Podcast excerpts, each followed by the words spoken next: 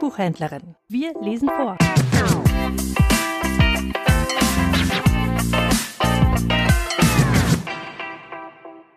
Die Weihnachtsgeschichte, wie sie bei Lukas steht, in der deutschen Übersetzung von Martin Luther, in der historischen Fassung von 1912. Es begab sich aber zu der Zeit, dass ein Gebot von dem Kaiser Augustus ausging, dass alle Welt geschätzt würde. Und die Schätzung war die allererste und geschah zu der Zeit, da Quirinius Landpfleger in Syrien war.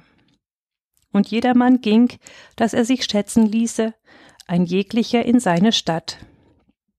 Da machte sich auf auch Josef aus Galiläa, aus der Stadt Nazareth, in das jüdische Land zur Stadt Davids, die da heißt Bethlehem, darum, dass er von dem Hause und Geschlechte Davids war, auf dass er sich schätzen ließe mit Maria, seinem vertrauten Weibe, die war schwanger.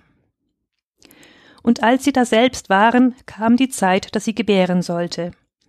Und sie gebar ihren ersten Sohn und wickelte ihn in Windeln und legte ihn in eine Krippe, denn sie hatten sonst keinen Raum in der Herberge und es waren Hirten in derselben Gegend auf dem Felde bei den Hürden, die hüteten des Nachts ihre Herde. Und siehe, des Herrn Engel trat zu ihnen, und die Klarheit des Herrn leuchtete um sie, und sie fürchteten sich sehr. Und der Engel sprach zu ihnen, Fürchtet euch nicht, siehe, ich verkünde euch große Freude, die allem Volk widerfahren wird. Denn euch ist heute der Heiland geboren, welcher ist Christus, der Herr in der Stadt Davids. Und das habt zum Zeichen. Ihr werdet finden, das Kind in Windeln gewickelt und in einer Krippe liegen. Und alsbald war da bei den Engeln die Menge der himmlischen Heerscharen, die lobten Gott und sprachen. Ehre sei Gott in der Höhe und Friede auf Erden und den Menschen ein Wohlgefallen.